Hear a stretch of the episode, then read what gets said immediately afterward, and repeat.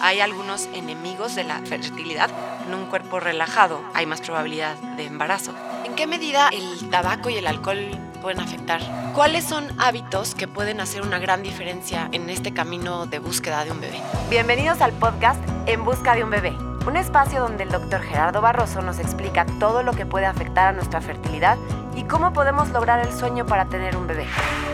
Bienvenidos a un episodio más del podcast En Busca de un Bebé, un espacio donde el doctor Gerardo Barroso nos explica todo lo que puede afectar a nuestra fertilidad y cómo podemos lograr el sueño para tener un bebé. En este episodio vamos a hablar de cuáles son las recomendaciones para ayudar a la fertilidad con cambios en el estilo de vida, cosa que a mí me parece muy interesante porque, Doc, tengo que confesar que cuando eh, yo estaba buscando un bebé, quería hacer más sentía que, no podía dejar todo en manos médicas y yo decía, ¿qué hago yo como paciente? Eh, ¿Se puede ayudar a la fertilidad con un estilo de vida saludable? ¿Qué podemos hacer nosotras? Yo creo que hay que redefinir el, concepto de vida, vida saludable. Porque muchas veces vida saludable nos incluye dietas, programas de ejercicio, eh, condiciones que al final, cuando hablamos de ella, tienen un inicio y un fin. Si tú hablas de una dieta, empieza en, algún, en un momento y terminará en algún otro. Un programa de ejercicio es exactamente igual. Yo creo que lo que tenemos que ir adaptando son condiciones que nos permitan generar un estado de salud equilibrado, balanceado, y no solamente por, por un tema de fertilidad, sino para la vida. Entremos en contexto. Estamos hablando que al día de hoy el, 80% de la, población en México padece de obesidad. Una de las causas principales de, en salud pública es la diabetes, la hipertensión y el cáncer. Y todas ellas vienen relacionadas de este fenómeno de obesidad. La pregunta es ¿por qué? Porque cuando nosotros estamos en esta condición, generamos un proceso inflamatorio. ¿Qué significa ese proceso inflamatorio? Significa que producimos sustancias que directamente van a ir a dañar a cada una de las partes de nuestros órganos, que tal vez lo último que vemos sean una reacción externa en la piel, en, nuestras mucosas, pero ya nuestro corazón, nuestro hígado, nuestro intestino está, está afectado. Entonces, estos radicales libres andan rondando y generan alteraciones. Por supuesto que nos afectan directamente en óvulo y en espermatozoides. Ahora, sumemos que hoy vamos a pausar nuestra fertilidad por los siguientes 10, 15 años. Porque antes nos decíamos, bueno, pero si, si mi abuelo a los 16 años tuvieron su primer hijo y a los 25 ya iban por el cuarto, mis padres a los 30 ya tenían dos, pero nosotros no, nosotros hemos pospuesto este proceso de, fertilidad. Entonces, hoy en día estamos iniciando a los 35. Entonces, tenemos un acúmulo de un proceso de desgaste metabólico por 10 y 15 años. Claro que nos alcanza en el escenario reproductivo. Entonces, tenemos que contemplar que en ambas bases tenemos que evaluar esta percepción de daño a largo plazo, que inicia desde el momento uno en el cual tomamos la decisión de hacer una vida sana con una condicionante de alimentación más clara. Claro, entonces podríamos hablar o, decir que hay ciertos enemigos de la fertilidad, ¿correcto? O sea, eh, sí, de la vida en general, pero justo leía, o no, me acuerdo dónde vi como esta idea de, de que a pesar de que sí hay como un término de salud generalizado. Para la fertilidad, pues es todavía más específico. Hay algunos enemigos de la, de la fertilidad. Ya hablamos de obesidad, que yo lo considero como uno de los enemigos. Pero ¿qué, qué otros enemigos podría haber? Yo creo que los enemigos está igualmente, está directamente relacionado. Hay un término que yo defino como ambioma. El ambioma es el efecto epigenético que nosotros hacemos para cambiar nuestro estatus de salud. Permíteme explicarte. Sí, por favor. Tú puedes tener una persona que genéticamente está predispuesta a una, un índice elevado para diabetes, para hipertensión arterial y, familiarmente hay muchos casos de cáncer. Entonces, pues este hombre lo que está haciendo hoy es, tiene una alimentación balanceada, tiene una suplementación adecuada, tiene un control del estrés, tiene eh, un número de horas para sueño que realmente le generen descanso. ¿Y qué es lo que va a suceder? Si él genéticamente estaba predispuesto para tener diabetes, hipertensión y cáncer, probablemente va a patear ese balón, ¿sí? A los 60, a los 70 o a lo mejor nunca llega. ¿Por qué? Porque él está cambiando su genética a través de una base epigenética en la cual él sí tiene la capacidad de modificarlo. Ese ambioma que él la cambió lo, lo modifica. Ahora, imagínate por el otro lado. Tienes el sujeto perfecto con una carga genética cero, para cualquiera de estas enfermedades. Pero este personaje es obeso, eh, malnutrido, duerme cuatro horas, con un nivel de estrés elevado, eh, fumador y, consume promedio de dos a tres litros de alcohol a la semana. Entonces, en su genética perfecta, pues si no le iba a pasar, pues probablemente a los 45 va a ser diabético, hipertenso y va a tener un infarto cardíaco. ¿Por qué? Porque él mismo está influyendo en ese, en ese concepto de epigenética que, respondiendo a tu pregunta, claro que nosotros podemos modificar.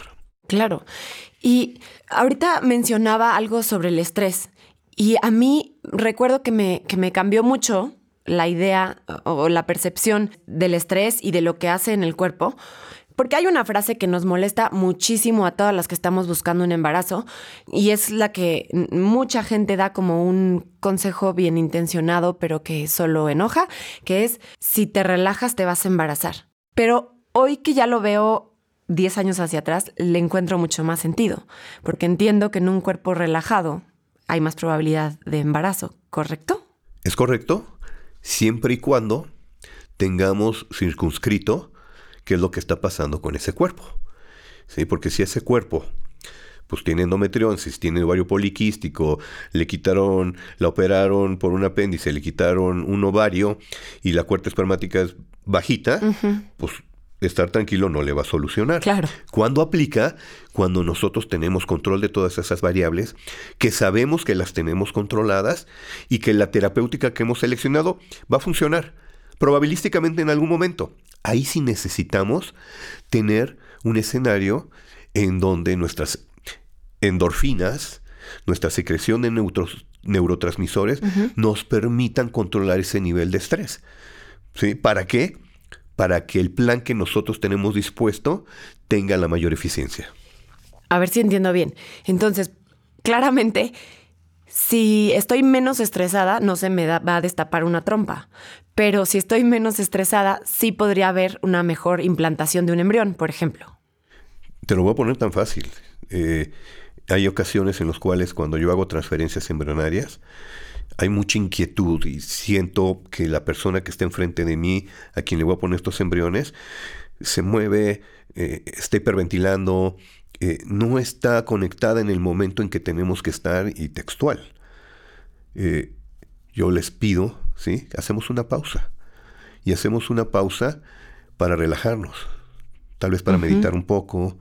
Tú te acordarás que cuando tu transferencia hicimos un ejercicio de respiración. Sí, perfectamente. ¿sí? En, en, el cual yo te llevé de tu forma consciente y te fue llevando por fases para que mi objetivo era que tu cuerpo se relajara. Porque inconscientemente, mientras estás en alerta, estás ansioso, estás inquieto, pues te mueves, tus músculos se contraen, pujas, hay elementos en los cuales no nos van a ayudar. Entonces, ahí es donde nosotros sí podemos incidir perfectamente. Ok, y entonces pensando en llevar todo esto a nuestra vida como pacientes diaria, ¿cuáles son hábitos que pueden hacer una gran diferencia en este camino de búsqueda de un bebé? Al final yo creo que no hay una fórmula mágica. Hay que buscar un estilo de vida que nos permite complementarnos que tampoco es tan complicado, porque hablamos de 30 diferentes dietas y pues, no, no, no, hay la, la, dieta perfecta, es la, que, es la que mejor nos acomoda a nosotros. A cada uno. Nosotros tenemos que saber que 60% de nuestra ingesta pues, debe ser proteínas, un 20% carbohidratos, grasas. Alguien me puede decir, bueno, pues tal vez eh, yo no como consumo proteína, pero tengo que sustituirla de alguna otra manera. La suplementación es muy importante. Hoy en día necesitamos suplementarnos, necesitamos vitamina D, vitamina C, vitamina E. Eh, antioxidantes, antioxidantes que nos permiten ir limpiando esa basura que vamos generando para ser eliminada. Y tenemos que incluir en lo cotidiano nuestra actividad física. A veces nos cuesta trabajo, a veces necesitamos de la motivación, pero la motivación no es suficiente. Tenemos nosotros que lograr que esto sea parte de nuestra disciplina diaria. Si nosotros respetamos lo que hoy nos permite caminar y desenvolvernos, que es nuestro cuerpo, tenemos que generar esa disciplina. Porque está, habíamos comentado en algún otro capítulo, que el mismo ejercicio, el uso de la hipertrofia, nos ayuda a eliminar sustancias que nosotros vamos generando.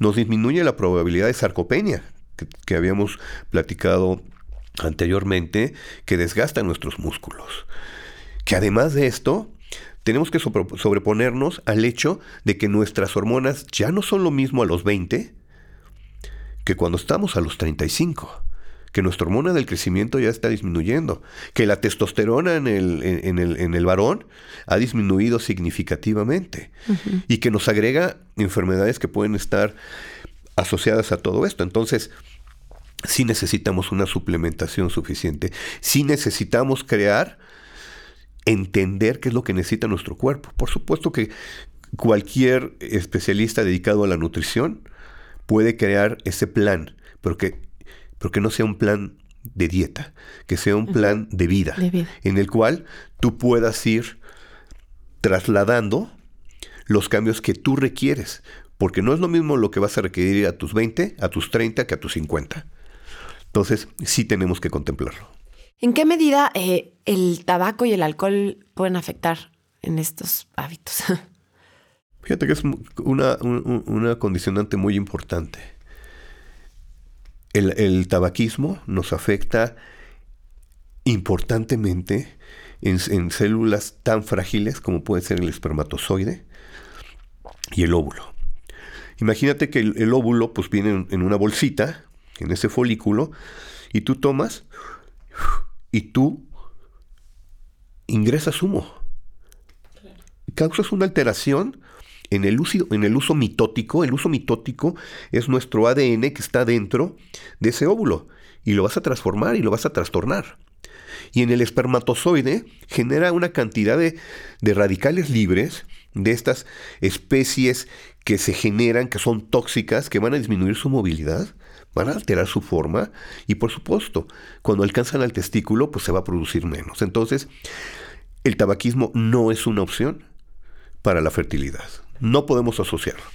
Por supuesto que el alcohol, habríamos que medir el alcohol, en qué fase y en qué forma. ¿Sí? ¿En qué, en qué momento podemos... La ingesta social controlada en un fin de semana es valorable. La ingesta diaria de alcohol en forma excesiva, por supuesto que en la fertilidad y en cualquier otro escenario no tiene cabida. ¿Usted, doctor, recomendaría a alguien que va a someterse a un tratamiento de fertilidad tomarse un tiempo, digamos, tres meses, un mes o algo para generar estos hábitos saludables antes de someterse al tratamiento o no? Sí, yo creo que tenemos que valorar muy en específico en dónde estamos nosotros situados, cómo podemos valorarlo. Obviamente hay veces que la premura nos, nos lleva a tomar decisiones más pronto. No es lo mismo que yo empiece a los 32 años y me dé una pauta de 4 o 6 meses a tener 40 y pues tener no más de dos meses para tratar de que no afecte a mi, a mi reserva ovárica. Pero de que tenemos que contemplarlo, sí es una, eh, sí, debes, debemos de, tenerlo en cuenta. Y por último, como para cerrar el tema, ¿hay diferencia en, hábitos que debería tener una mujer de un hombre para buscar un, embarazo? Yo creo que deben de ser complementarios.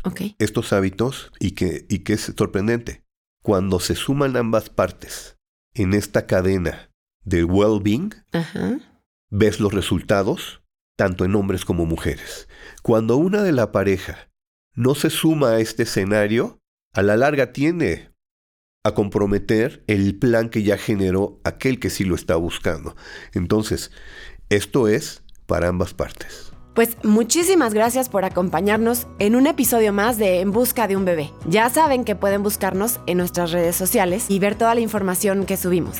En Busca de un Bebé. Compartan con nosotros todas sus dudas y escríbanos a nuestras redes sociales arroba clínica nacere, arroba dr Gerardo Barroso y arroba Sabeles. O pueden llamar para agendar una cita y aclarar todas sus dudas con el doctor Gerardo Barroso al teléfono 5591 350120. Los esperamos cada semana en un episodio de En Busca de un Bebé, un podcast para todas las personas que buscan ser mamás y papás y no lo han logrado.